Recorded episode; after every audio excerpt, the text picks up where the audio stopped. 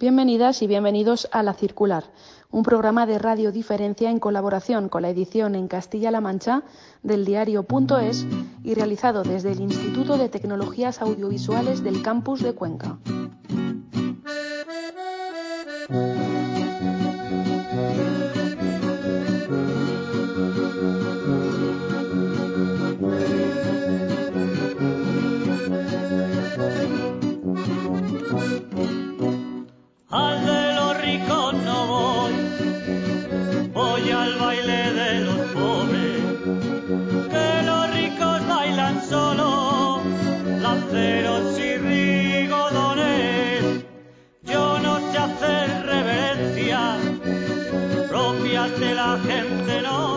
El ser humano primero se hizo sedentario y después inventó el peine para tratar de disimular su naturaleza nómada y libre.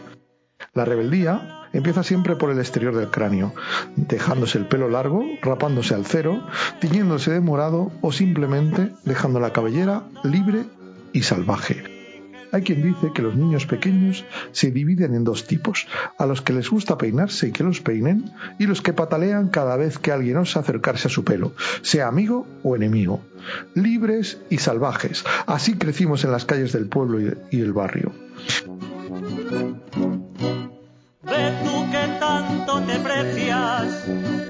Buenas noches. Soy José Montero y hoy me acompañan Alba Martínez Vicente y Victoria Quintanilla en este programa número 99 de Espacies, un número que anda al borde del precipicio de los tres dígitos y que queremos dedicar a Feria, el último libro de Anairi Simón. Un trabajo que no busca la metáfora ni la metonimia, sino que en sus páginas contiene el cacareo de las calles manchegas, la alegría de los días de mercado, el hablar con requiebro y un sabor a verdad que se queda en el paladar. Una obra que no sabemos si es novela o biografía, pero en cuyas páginas se escuchan las risas y las carcajadas, esas que sirven para que las tragedias cotidianas sean asumibles y se puedan llevar sobre los hombros mientras se sigue caminando. Libres y salvajes, como esas niñas y niños que fuimos y a los que sigue disgustando que alguien intente peinarle. Hoy, en Espacies, Anaíri Simón.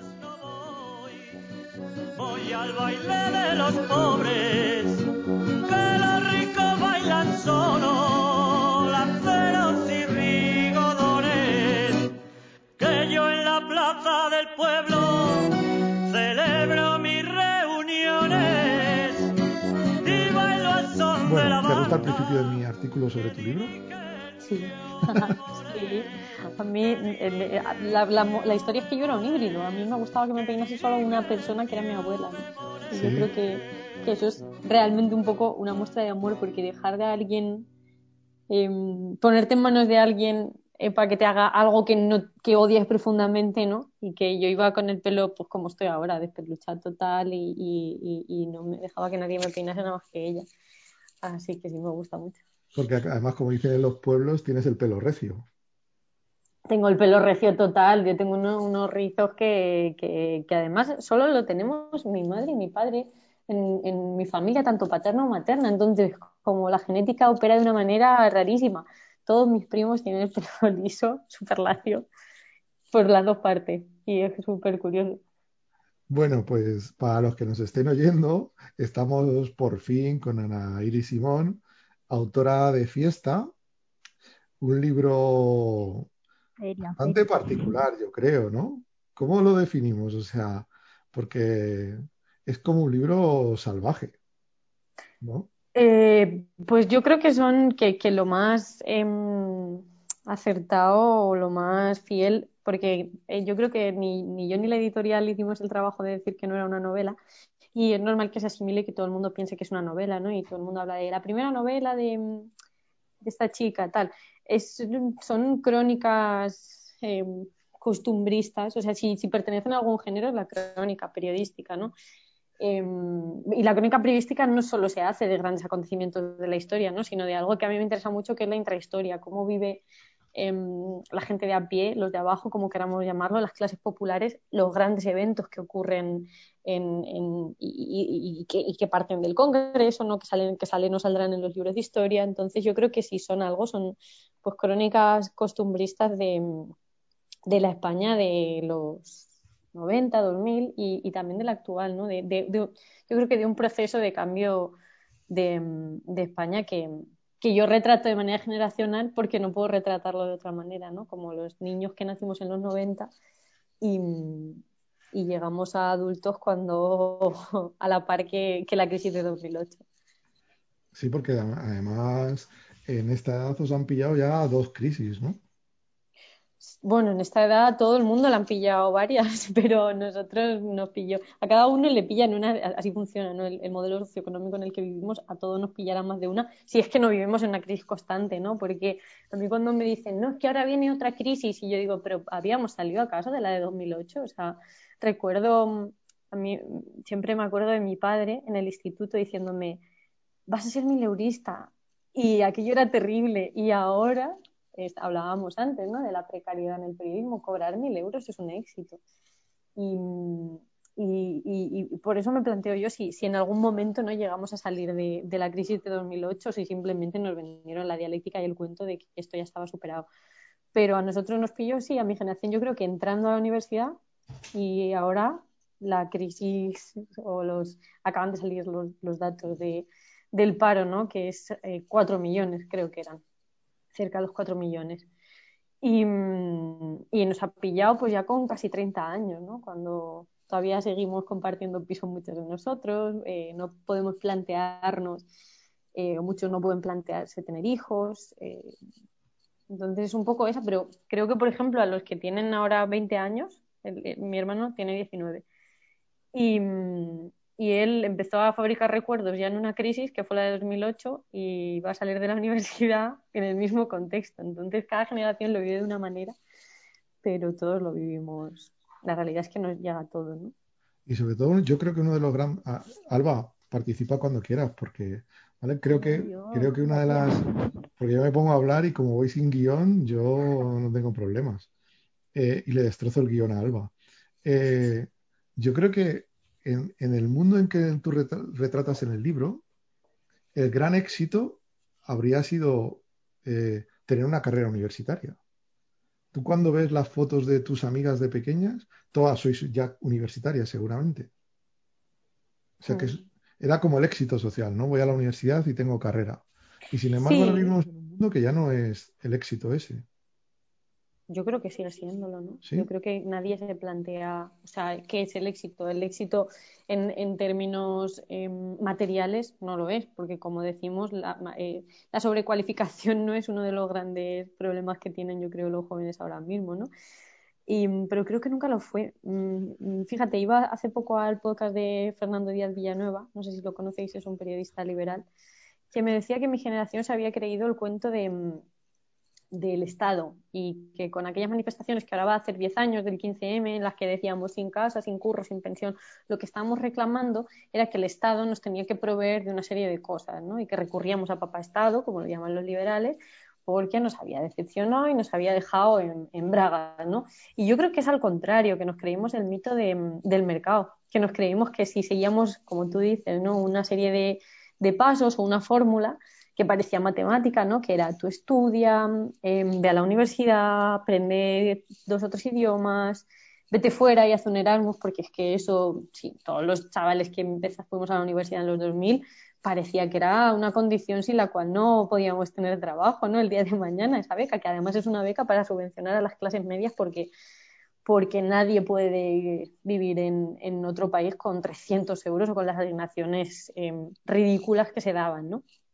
Y, y, se nos vendió que si, que, si, que si seguíamos esta fórmula íbamos a tener trabajo el día de mañana. Obviamente era mentira, ¿no? Y nos encontramos con que salimos de la universidad y, y tenemos trabajos peor pagados, si es que tenemos trabajos que los que tenían nuestros padres que no estaban, eh, que no habían ido a la universidad o que no estaban, que no tenían un máster, que no habían pasado un año en Bruselas y que no sabían idiomas, ¿no? Entonces, eh, y yo creo que seguimos en ese paradigma, ¿no? Y que, y que todavía no, no, nos hemos bajado de la burra y es normal, es normal porque, porque eh, su, creo que, que, que, tú eres profe, ¿no? O sea, sobre todo cuando estás en el instituto parece que no hay otra, otra, otra vía, ¿no? Ni otra salida. Eh, y, y, yo creo que también tiene que ver con una generación que fue la de nuestros padres, la, de nuestro, en, mi caso, mis padres nacieron en los 60, ¿no? Y muchos de ellos provienen de familias campesinas, de, de, abuelos que en muchos casos son analfabetos o saben leer y escribir y poco más.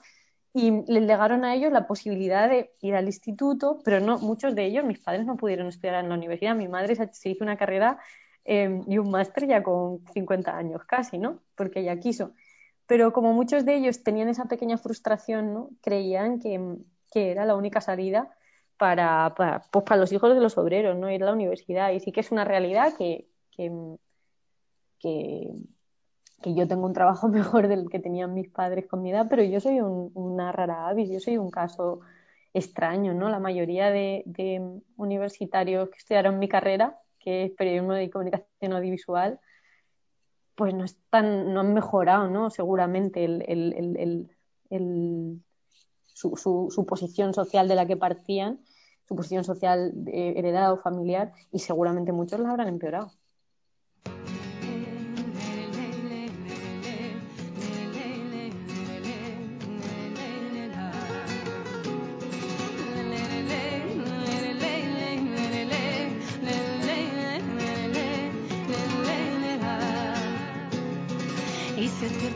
Vida es como una escalera, subiré corriendo y hasta la azotea a ver si viene un viento y me pone a bailar. Y si me pongo chula, saco el sol por donde quiera y me pongo la tristeza por montera a ver si viene un viento y me da esa volar. Eh, decirte que también he estado varias veces en campo de Cristana, ya que no te lo había dicho. Sí, y bueno. ¿Pero por qué? A, la fiesta Yeye, no me digas que has ido a la fiesta Yeye. No, he ido eh, a varias veces con unas amigas que tengo ahí, ah. son más, más pequeñas, no sé. Y bueno, después de leer tu libro ya es casi como si te conociera. Y, y bueno, ya hemos hablado un poco, pero te quería preguntar que, bueno, te gustaría con tus historias y tus anécdotas, pues transmite un poco la idea de esa España que fue y que en muchos nos sentimos identificados al leerlas el olor a la cocina de nuestros abuelos, la pérdida de, nuestras tradiciones. ¿Tú crees que tiempos pasados fueron mejores o esa España ya no es? Lo de la fiesta yo te lo decía, porque es que hay una fiesta en mi pueblo que es estupenda, que no han dejado hacer. ¿La conoces? Claro, pues la fiesta allí es una fiesta que tiene mucho que ver con esto que dices, ¿no? Con si el tiempo pasado fue mejor. De hecho, una de las canciones que se pincha en bucle esa noche es el baúl de los recuerdos, porque es una fiesta en la que todo el pueblo se disfraza de sesentero y, y además es un pueblo muy bonito y da mucha impresión, ¿no? Ver a todo el mundo disfrazado y pasándoselo tan bien y, a mí me gusta mucho y todos mis amigos que no son de mi pueblo me lo llevaba cada año, desde los 15 años hasta todavía, ¿sabes? Que ya es como chicos, por favor, que ya tenéis una edad. Pero, pero creo que mm, no, no querría caer tampoco y, y creo que, que he acabado cayendo muchas veces eh, de manera inevitable, ¿no? Porque al final, a poco que uno haya sido feliz en la infancia, yo creo que el lugar en el que ha sido feliz, tanto, tanto geográfico como temporal casi, em, pues queda ahí como una especie de, película ahí con un poco de grano y, es muy difícil no, no romantizarlo, ¿no? Y no querer en cierto modo volver, sobre todo cuando lo que hay en el horizonte es solo incertidumbre, es un, sitio seguro ¿no? para nosotros. Entonces, no es que crea que cualquier tiempo pasado fue mejor, sino que, sino que cualquier tiempo futuro no es por defecto mejor, más bien, o sea, más que romantizar el pasado, lo que, lo que intento transmitir o lo que siento muchas veces es que lo que, lo que hace el hombre moderno, ¿no? Lo que hacemos todos es pensar que, yo siempre pongo el mismo ejemplo, ¿no? que el 2 es mejor que el 1 solo porque viene después. Y rendirle culto a un futuro en lugar de buscar conocimiento en, el pasado, ¿no? Y rechazar todo lo que tiene que ver con lo que hicieron antes que nosotros, en lugar de, coger el testigo y tratar de aprender de ello, ¿no? Creo que pecamos mucho de esto. Entonces, en ese sentido, creo que hay. Y, luego también lo que, lo que dices de si, si, si España, si esa España de la que hablo yo ya eso no es, sigue existiendo o no sigue existiendo, en ese sentido también hablo mucho de la globalización, ¿no? de cómo abrazamos. Em, hubo muchísimas protestas anti-globalización ¿no? y, que, y que criticaban un modelo económico y social global y todo lo que podía generar con ganadores y perdedores, tanto a nivel nacional como a nivel internacional, ¿no? cómo este sistema opera extrayendo los recursos eh, a unos países y dejándolos en, situaciones totalmente pues eh, depauperadas y cómo era eh, una continuación del colonialismo, ¿no? Hubo mucha gente que señaló aquello, pero en general todos lo abrazamos y así lo viví yo de niña. Tú creo que eres más pequeña, así que lo vivirías de más niña todavía, pero creo que todos lo abrazamos acríticamente y como, bueno, por fin la modernidad, ¿no? Por fin vamos a ser, sobre todo en España, que tenemos yo creo mucho complejo respecto a, Europa, por fin vamos a ser uno más, ¿no? Y ya no vamos a ser la hermana fea, regordeta y católica y atrasada. Y, en ese sentido sí que creo que hemos dejado muchas cosas atrás, ¿no? Y, se ve en cualquier cosa. El otro día lo comentaba con una amiga mía de, eh, veíamos, veía una casa en Stories que era pues igual que todas las casas que tenemos la gente de nuestra edad, porque no podemos tener otras, ¿no? Que sí, con la costilla de Adán, con la estantería del Ikea, con la maquita del Ikea, todas las casas iguales de los mismos colores. Y pensaba que llevamos toda la vida hablando de eso, es una casa de viejos. Cuando ves en el idealista la típica casa con, con el salón lleno de muebles de estos oscuros que son todos iguales y, decíamos, joder, nuestros abuelos tenían todas las casas iguales, pero es que nosotros no, no, tenemos ya las casas iguales generacionalmente, sino que una, una, habitación de una chica de mi edad nunca se apareció tanto a la de en ningún tiempo se pareció tanto a la de una chica de mi edad en Japón, a la de una chica de mi edad en, en Francia y a la de una chica de mi edad en, en, Estados Unidos. Entonces sí que creo que hemos dejado muchas cosas atrás. Y bueno, a pesar de que lo que estamos hablando, que la mayor parte de la población descendemos, bueno, en España, de zonas rurales, a veces mm, no conocemos la realidad más allá de, la urbe. Como tú dices que no sabemos nada en tu libro. Eh, ahí no hay vecinos sino inquilinos y aún así seguimos llevando este estilo de vida. Eh, las ciudades, ¿no crees que tienen muy poco tejido social? Es que se dan unas lógicas Sí, sí, tienen un tejido social distinto, ¿no? Yo creo que, los pueblos o el rural, que ahora se habla del rural y que parece que queda mejor, em, tiene una lógica diferente a la que tienen las ciudades, ¿no? O sea, una comunidad, en, la, en las, yo vivido en, crecido hasta los 18 años en un pueblo muy chiquitín, que ahora tiene 4.000, pero entonces tenía 1.000 habitantes, y, y, luego viví en Madrid durante cinco años y, y en la ciudad las, las, comunidades son casi más selectivas, ¿no? Uno elige con quién socializa por razones o no lo elige, ojo, pero por ejemplo, en Madrid se ve muy bien, ¿no? Las diferencias socioeconómicas por barrio. Si tú vives en Malasaña, significa que tienes un, una situación económica, ¿no? Si vives en el barrio de Salamanca, otra. Si vives en Vallecas, otra. En un pueblo, sin embargo, incluso por clases, los ricos y los pobres se mezclan mucho más por una cuestión de, espacio. Están mucho más pegados y se conocen. Y el rico conoce al pobre, el pobre al rico. En las ciudades eh, todo se mueve de manera mucho más, em, pues eso, en burbujitas. Y, ahí entra en juego también lo electivo. En un pueblo, en una comunidad orgánica, no puedes elegir o, tienes menos donde elegir entre pues, la ideología de tus amigos, los gustos de tus amigos y en las ciudades, sin embargo, es mucho más fácil que tiendas a relacionarte con tus amigos de la Asamblea Libertaria de no sé dónde, las señoras con las que vas a yoga que tienen tus mismos gustos, ¿no?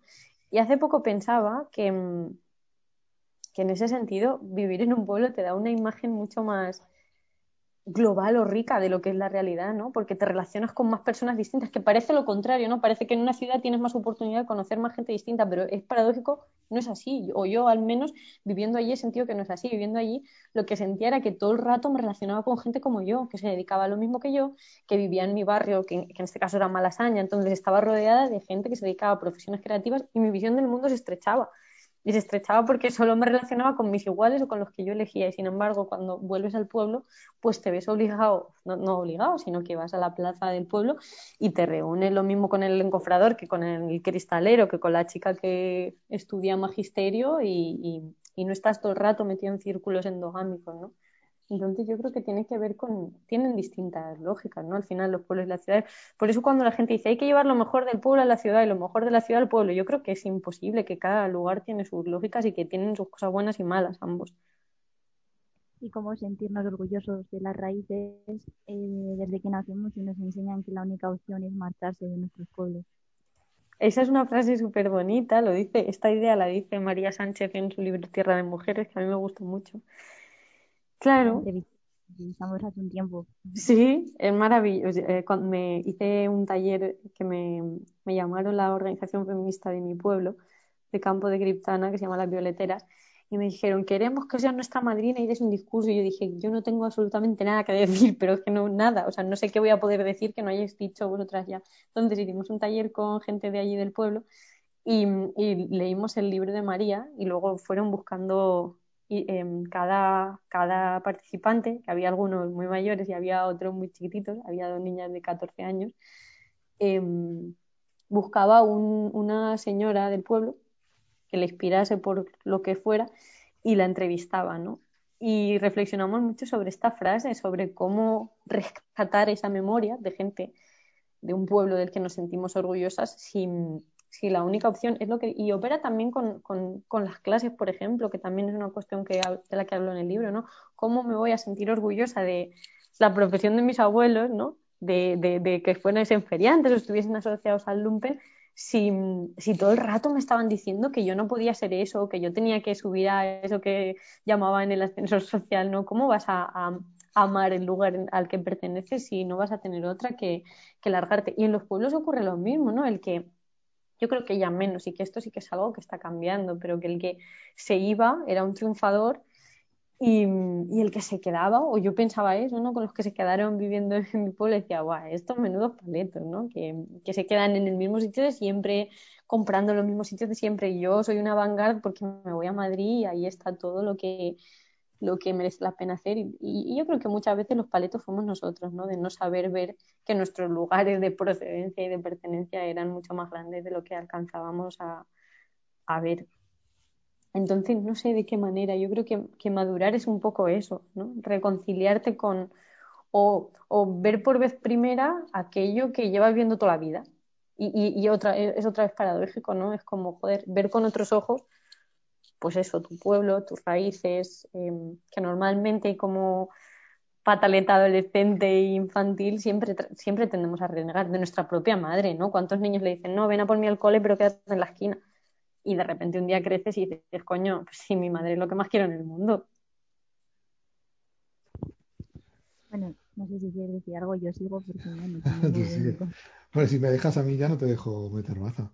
Bueno, venga, voy a preguntar yo una. A mí hay una cosa que me, me llama mucho la atención de tu libro, porque retrata un mundo, no lo retrata tan así, lo citas, pero, ¿vale? Luego nos parece más normal de lo que es, ¿vale? Pero es como si hace 13.000 años el mundo eh, hubiera descubierto ser sedentario y hubiera unos pocos nómadas en el mundo, de los pocos que conocemos son los feriantes, ¿no? Es como si fuera eh, una parte de la civilización resistente a estarse quietos. Luego en realidad lees tu libro y dices, joder, pues si eran tan normales como nosotros o tan anormales como nosotros, ¿no? Total. Sí, sí, sí. Yo no había reflexionado nunca sobre, mm, por, la vergüenza que dice Alba, ¿no? O sea, muchas veces no me había permitido ni a mí misma, por la vergüenza que me daba de niña, una vergüenza que fui arrastrando casi por inercia, ¿no? Eh, un poco más mayor, sobre esto, sobre esta cuestión y sobre lo raro que era, claro, cuando tú tienes algo normalizado, para mí que mis abuelos fuesen feriantes, pues era lo, lo normal, no conocía otra cosa, pero sí, y sí que creo Luego ya de adulta, claro, me, he ido dando cuenta de algunas cosas relacionadas con la personalidad o con las costumbres o la manera de ver el mundo de mis tíos y de mi madre, que crecieron así, ellos sí que desde niños y hasta adultos, porque yo, mis abuelos murieron cuando yo tenía 10 años, los feriantes, entonces solo lo viví tristemente de niña, ¿no?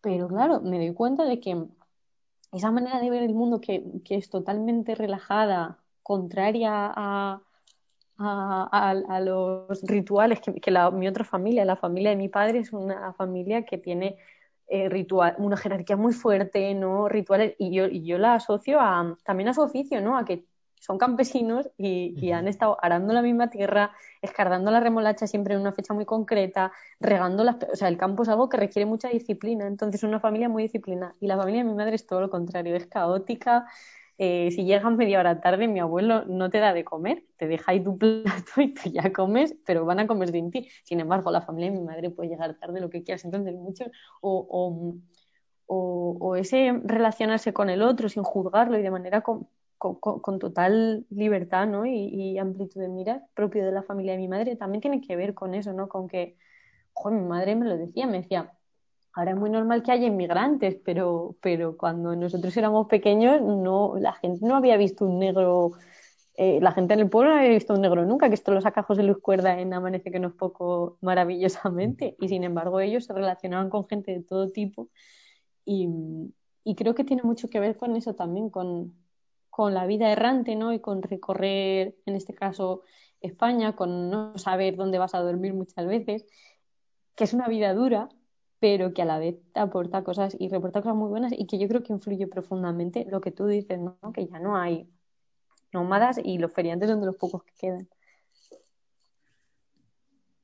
Bueno, yo también te quería preguntar sobre la familia, porque le das un papel muy importante en el libro y bueno, yo soy igual con ese arraigo familiar, las costumbres, el querer mm, como que las cosas continúen y me quería preguntar eso, ¿qué es para ti la familia? Todo esto. Mm. Pues para mí la familia es el núcleo primero de pertenencia, ¿no? También yo creo que es algo en general a lo que prestamos poca atención, más que, más que mm, en la realidad, ¿no? En nuestro día a día, que creo que le prestamos todo mucha atención discursivamente, ¿no? Parece que, que se habla poco de la familia y de su sentido porque precisamente porque no es una, cosa lectiva, ¿no? Es algo que a uno le viene dado y no lo puede cambiar. O sea, mm, la nariz te la puedes operar, pero tu padre va a seguir siendo tu padre por mucho que no te guste. Eh, entonces la familia para mí es eso, el núcleo primero de, pertenencia y, algo muy bonito, ¿no? Entiendo que en mi experiencia personal tampoco, o sea, y, que hay miles de, de experiencias como con cualquier otra realidad, ¿no? Eh, con la familia, pero para mí ha sido, ha sido eso. Y llegaba a un punto también, al hacerme adulta, me daba cuenta de que leía la realidad sobre todo a través de mi familia. También es verdad que es muy fácil leer la realidad a través de tu familia cuando tienes 18 primos.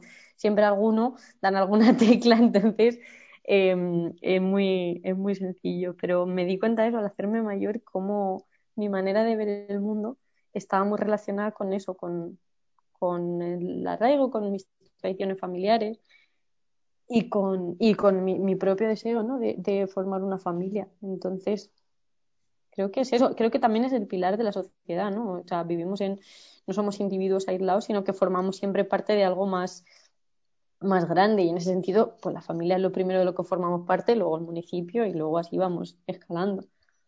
De todas maneras, a todos los que van haciendo cajitas, los tienes a todos reventados porque no saben si colocarte en el feminismo, el antifeminismo, en la facha, en la no sé qué. O sea, los tienes a todos reventadísimos. No sé si es una estrategia o algo así, ¿no? En el feminismo, el antifeminismo, en escribir, por ejemplo, tu artículo tan radical ayer de Zetangana, ayer antes de ayer. O sea, todo este tipo de cosas yo creo que los tienes un poco, tienes un poco al mundo como descatalogado, lo cual está genial. Por cierto, no sé si es una estrategia comercial o no, y es que yo creo que no o sea, creo que, mm, que, la, que la opinión pública y la publicada nunca han estado tan disociadas, nunca han ido tan por otra parte y que hay mucho interés político eh, y, mediático muchas veces porque les da un rédito, ¿no? Polarizar a la sociedad y vender, eh, sobre todo en España ocurre mucho, ¿no? Y vender este relato cainita de unos españoles contra otros o, del blanco contra el negro, o sea, polarizar y dividir la sociedad en, como tú dices, en cajas muy concretas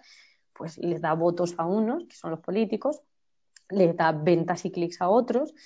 Y, pero creo que la realidad es mucho más compleja, ¿no? Y que en ese sentido, si bajas al bar, eh, la mayoría de gente será mucho más compleja que aquellos discursos encorsetadores y, y constreñidos que, nos, que, que, que, lanzan desde, desde, pues eso, desde el Congreso, desde las tribunas de los periódicos. Entonces, eh, yo creo que, que, se trata de eso, ¿no? De, de que que el, pueblo no, la opinión muchas veces de mis amigas que no tienen ni Twitter, ni publican en medios, ni son youtubers, tiene mucha más complejidad y es muy difícilmente clasificable en, este diagrama de Nolan, ni en, ni en, los rojos y los azules, ni, ni, los blancos ni los negros, y el de cualquier persona normal, ¿no? Es mucho más complejo que, que, los discursos que parece haber eh, mediáticamente y políticamente. Entonces creo que tiene que ver con eso, con, con, con, con, ver la realidad. No, y además vamos, además, parece que nos tenemos que definir cuando en realidad estamos construidos en capas. O sea, cada uno tenemos nuestras propias capas. Si no hubiéramos pasado, yo no hubiera pasado por mi época en la que tenía el de al lado todo el día escuchando a los chichos o, ese tipo de cosas, pues no sería yo. Tampoco si hubiera, no hubiera tenido la época heavy, o sea, tampoco si hubiera hecho, escuchado la polla récord o cortatu, ¿no? Cada uno vamos construyendo capas. Entonces, ser monolíticos es muy complicado, ¿no? Pero me gusta mucho. Yo creo que más que complicado es irreal y es eso, o sea, yo lo veo a mi alrededor. Por eso digo que mi manera de ver el mundo tiene mucho que ver con la familia, porque lo que yo veo, mi padre es un comunista convencido de tercera generación, pero va a su trabajo, él es cartero, llega a la cartería y tiene amigos que votan a Vox, que amigos que votan al PSOE y no están pegándose, ni están de los pelos y seguramente muchos temas converjan y en muchos em, eh, puntos y opiniones tengan mucho más en común de, lo que nos quieren hacer creer. Por eso a mí incluso me molesta o me duele ¿no? que, que, traten de vendernos este relato cuando está bastante alejado de la realidad y cuando la gente es Mi mamá vota Vox, ¿no? Algo así dices en el libro, mi mamá vota Vox, ¿no? No, mi primo Sergio, que, que también proviene de esta familia mía que es comunista y tiene ahora siete años. Entonces a él desde pequeño le han vendido, una familia muy ideológica la mía, ¿no? Desde pequeño pues ha visto que en casa hay que ser de izquierdas. con tres años decía, España mañana será republicana y si lista comunista. Entonces, cuando salió Vox, él sabía que eso estaba mal y de broma, la broma que me hacía, o sea, fijaos lo que, claro, a mí por eso lo conté en el libro, porque me parecía, aparte de gracioso, sintomático. Para él una broma era decir que su madre votaba a Vox. O sea, en la etapa en la que los niños dicen carga culo pedopis como algo terrible y algo que está prohibido decir, él decía, pues mi madre vota a Vox y yo duermo en una litera y arriba España, como algo políticamente incorrecto total. Y que un niño de siete años tenga interiorizado eso, me hacía mucha gracia, aparte de maravilloso ese niño. A mí me parece algunas cosas de tu libro me parecen increíbles, pero creo que nos estamos alargando demasiado. Yo estoy encantado, ¿eh? no tengo ningún problema. Eh, y si se acaba el tiempo, volvemos a empezar y hacemos un doble programa. Porque hay una cosa muy curiosa que me parece de tu libro. Es, en realidad es, es una autobiografía. O sea, con tu edad ya has escrito tu primera autobiografía.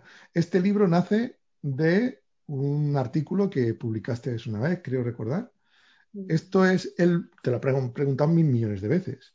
O sea, ¿hay segunda parte o te vas a esperar a vivir un rato? ¿O cómo lo vas a hacer? No sé. O sea, ¿vas a pasar a la ficción? ¿O te vas a esperar y dices, venga, voy a hacer ahora la segunda etapa, capítulo fiesta 2? No sé. O se acabó la fiesta. O comienza la fiesta de los mellizos, yo qué sé. No sé qué vas a hacer. O sea, ¿esto es un principio de una carrera literaria o, o no? Pues no es una biografía. Mi padre me decía mucho porque mi padre no sabía lo que yo estaba escribiendo. Entonces le iba preguntando cosas y él iba sospechando, pero nunca lo quiso leer. No es una biografía porque si, si tú lo lees, o sea, puedes conocer muchas cosas de mi vida, pero muchas otras no. Yo creo que es más, y en ese sentido, o sea, tampoco es cronológico.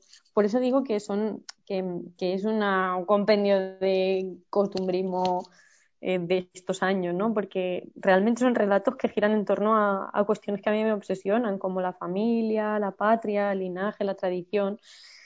Y yo, como mi manera de ver el mundo, como os decía antes, es siempre a través de la familia, pues utilizo ese pretexto, ¿no? O esas anécdotas familiares, que no me invento, sino que están ahí, para reflexionar sobre ellas, pero no he contado mi vida, o sea, creo que puedes saber muy poco de mi vida si, si lees el libro realmente. ¿Cómo podemos los jóvenes empezar a ser conscientes de la realidad que existe en zonas rurales y pensar en otras formas de vida o de trabajo que desconocemos y son perfectamente viables y yo creo que cada vez más?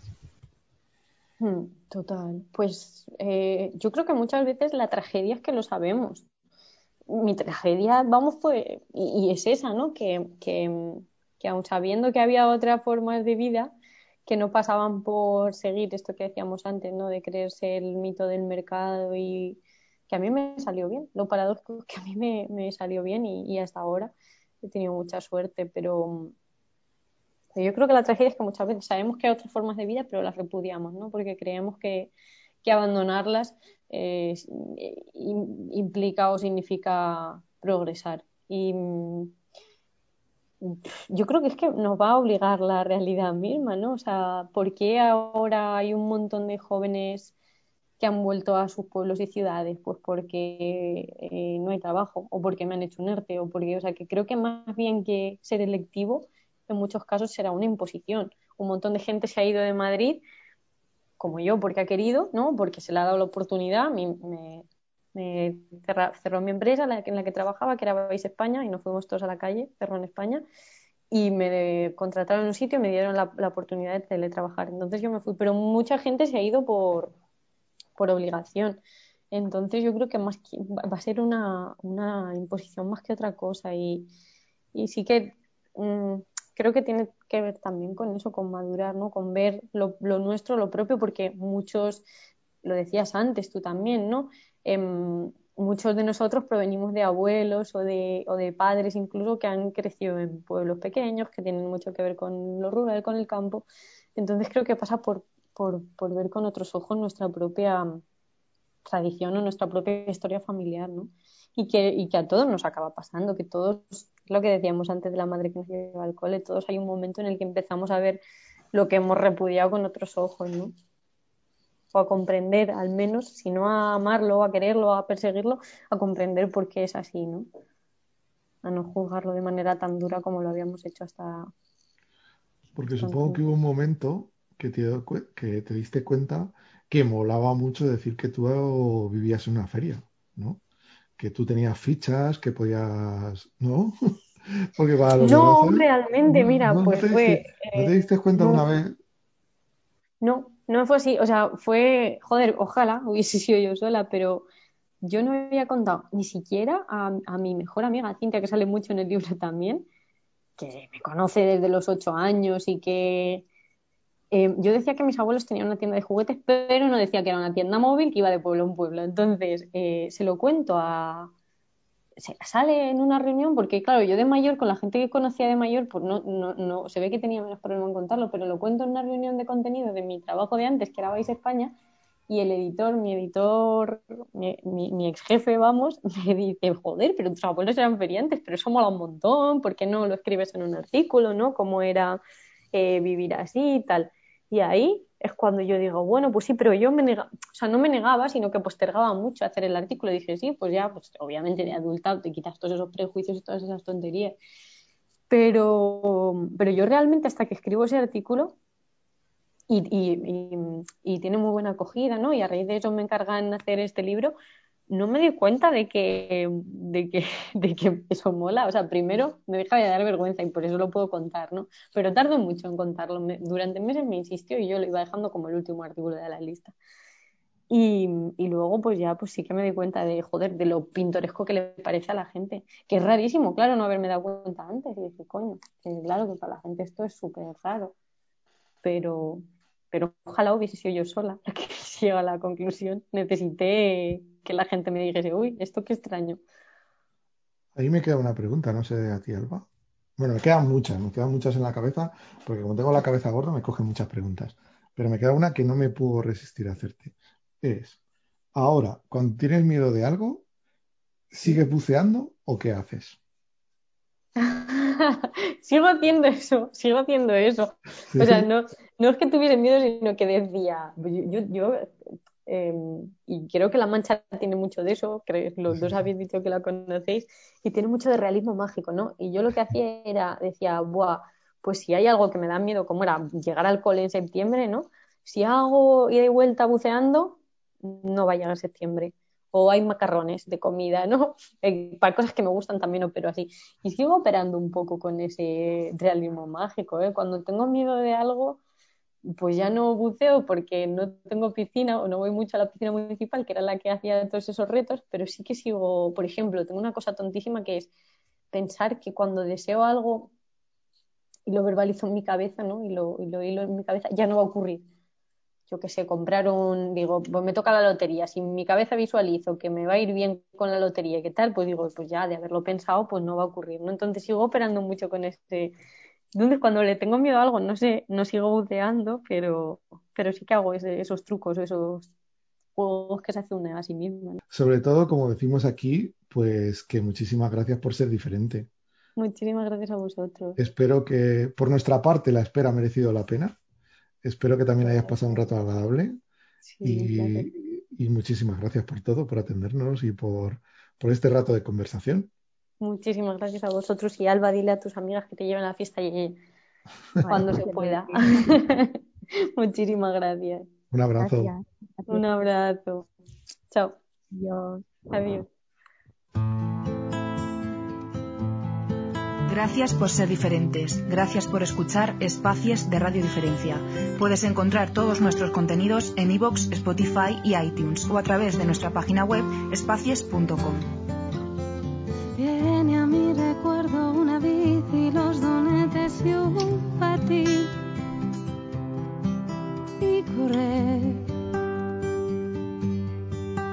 por los huecos. La lluvia, el refugio, los secretos se